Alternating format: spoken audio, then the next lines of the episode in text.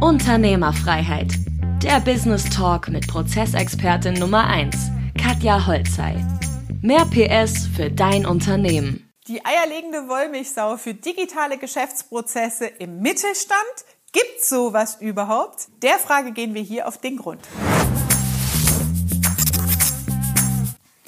Digitalisierung im Mittelstand. Eine kleine Herausforderung, die ich immer wieder aus der Praxis sehe und erlebe. Und ähm, was ich wahrnehme, sind folgende Szenarien. Ein Szenario ist, ja, ich habe mich auf dem Markt erkundigt, da gibt es Softwareanbieter, aber die sind so groß und so umfangreich, dass ich nur zehn Prozent von dem brauche, was es da gibt. Das sind meistens SAP im SAP-Umfeld oder SAP-Anwendung selbst oder Tochtergesellschaften, die halt wirklich ähm, in sehr großen Branchen unterwegs sind, die dann nicht so gut zutreffen. Beispielsweise ähm, im Beispiel Immobilien wo es um Bewertungsportale geht. Da gibt es Softwareprogramme, die aber für Banken entwickelt wurden, um die Einwertung von Immobilien, die Finanzierungen und Krediten rausgeben, zu beurteilen und die Daten da synchronisieren. Aber für Makler ist das Tool nicht zugänglich, nicht handhabbar äh, und nicht so gut nutzbar. Und du bist auch nur ein kleines Licht. Das heißt, du kannst auch keine Veränderungen zurückspielen die dir eine Nutzung in dieser Software leichter machen. Das heißt, das Szenario, eine große Software zu finden oder die sich einzukaufen, ist völlig obsolet, weil du als kleines mittelständisches Unternehmen auch nicht den adäquaten Support bekommst. Dann gibt es das andere krasse Szenario, ich entwickle die Software selber. Was da ähm, oft passiert ist, dass ja die Softwareentwicklungskompetenzen überschätzt werden ähm, und es dann sehr anstrengend wird. Und das größte Problem ist aber die Maintenance, also die Wartung und Instandhaltung, das Hosten der Software.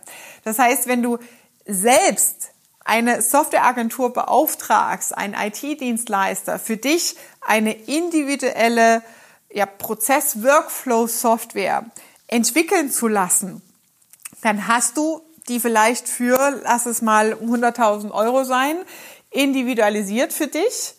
Aber was ja das Wichtigste ist und was dann nicht IT-Menschen, also Fachexperten äh, dabei vergessen ist, dass es ja permanent Schnittstellen-Updates gibt. Das heißt, du hast ähm, ein Excel-Sheet, ein Google-Sheet, ähm, hast Schnittstellen aus in Facebook, wo Dokumente hin und her geladen werden und runtergeladen werden, wo Daten gezogen werden in die Software. Und jede Schnittstelle für sich macht regelmäßig Updates und Synchronisierungen und die müssen in deiner Software natürlich aktuell gehalten werden. Das heißt, du holst dir damit permanente Kosten rein, die die Weiterentwicklung, die Aktualisierung deiner individuellen Software ja leisten muss. Ja, und da ist es natürlich wichtig, wenn du dich für eine persönliche, eigene, individuelle Entwicklung entscheidest, den kompletten Kostenapparat im Blick zu halten und dann natürlich auch dieses Thema Fachkräftemangel, IT-Software, Leute, Programmierer sind ja gesucht wie noch und nöcher, dich mit der Konsequenz auch auseinanderzusetzen. Ja, ähm, also entweder ist es so, dass du eigentlich dann eine IT-Firma fast kaufst, weil du die die ganze Zeit permanent bezahlst, ja, die ist abhängig von dir, du bist der größte Auftraggeber, ist auch blöd, ja, dann kannst du sie auch behalten oder als Tochtergesellschaft angliedern. Ähm, oder es ist wieder so ein großer Laden, dass du wechselnde Iterationen hast, dann wird das ganze Projekt kompliziert, weil der Ansprechpartner sich die ganze Zeit ändert.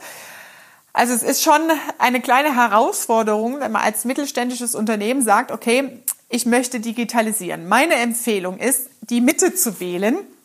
Und im ersten Schritt, und das vergessen ganz viele beim Thema Digitalisierung, Digitalisierung ist nur das Format deines Prozesses. Das heißt, du musst deinen Prozess erstmal glasklar in einzelnen Schritten definiert haben, bevor du dich mit Software auseinandersetzt. Das heißt, der aller, allererste Schritt ist immer, dein Prozess klar beschrieben zu haben. Mit allen Schnittstellen und äh, entsprechenden Integrationen, die notwendig sind, damit der Workflow digital abgebildet werden kann. Das ist dann der zweite Schritt. Und dann in einem Übungsszenario, weil das ist der größte Change-Prozess eigentlich mit deinem Team, deine Mannschaft in die digitale Welt zu bringen.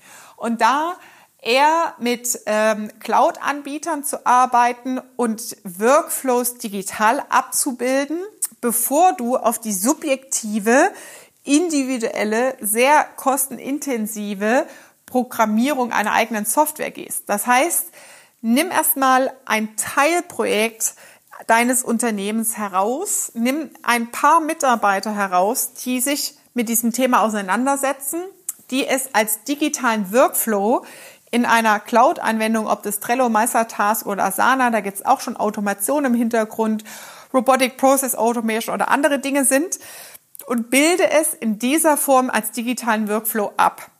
Weil über diese Abbildung dieses digitalen Workflows siehst du, wo gibt's noch Feinjustierung, wo gibt's noch Fehler in den Prozessen, die noch auszumerzen sind, bevor du dich auf eine neue Softwarelösung einlässt. Und über diese Erfahrung kannst du eigentlich deinen Anforderungskatalog, den eine Software erfüllen muss, überhaupt erst sauber definieren.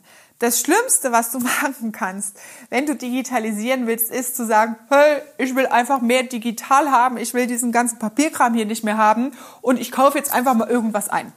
Das wird nie funktionieren.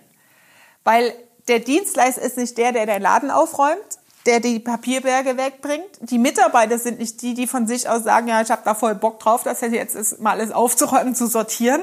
Und du kannst auch gar nicht, du kaufst die Software ein und stellst dann fest, oh, die kann das nicht und kann jedes nicht und kann jedes nicht, weil du halt vorher die Anforderungen nicht geklärt hast. Das heißt, auch in der Angebotsgestaltung ist es oft schwierig. Du wirst dann gefragt, ja, was muss denn die Software können? Ja, und dann denkst du dir was aus, aus dem Bauch raus, antwortest du dann und sagst, ja, so und so. Der andere ist ja auch nur ein Verkäufer, der dir das anbieten will und verkaufen will. Natürlich macht er alles möglich, dass das ganze Ding läuft.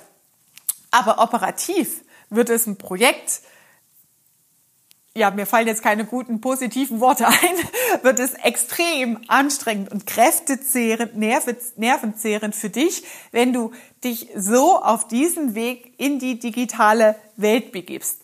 Einfacher ist es für dich, wenn du wirklich deine operativen Prozesse klar strukturierst, daraus einen Anforderungskatalog ableitest. Das sind quasi die To-Dos, die Maßnahmen, die Anforderungen, die die Software erfüllen muss. Das kann sein eine Kombination aus Arbeiten im System mit Zeitarbeiten und Zeiterfassung, die miteinander gekoppelt ist, sodass du die mehrere Themen in, aus einer Software natürlich erschlagen hast. Ja, das können so viele unterschiedliche Sachen sein. Schnittstellen mit dem Kunden, den Kunden in dem Kundenportal mit anzubinden und so weiter. Und dann dich auf die Suche zu machen mit diesem Anforderungskatalog, was ist die richtige Software für mich? Und wenn du sagst, hey, ja, ich bin schon so weit, ich habe hier so ein paar Anforderungen für mich im kleinen mittelständischen Unternehmensbereich und suche noch eine Software, die nicht überdimensioniert ist, will es aber auch nicht entwickeln lassen, aber Sie soll so sein, dass sie handhabbar und individualisiert ist für meine Branche. Dann solltest du unbedingt diesen Link unter diesem Beitrag checken. Clean Desk ist eine Lösung vom Mittelstand für den Mittelstand entwickelt für operative Geschäftsprozesse. Also klick mal auf den Link, schau, wie spannend das für dich ist, trag dich vielleicht auch mal für einen Call ein, setz dich damit auseinander. Das ist eine Empfehlung, die ich dir gerne geben kann. Das war Unternehmerfreiheit. Der Business Talk mit Prozessexpertin Nummer 1, Katja Holzhey. Du willst keine Folge mehr verpassen, um dein Unternehmen mit PS auf die Straße zu bringen? Dann abonniere jetzt den Podcast und folge Katja auf Instagram.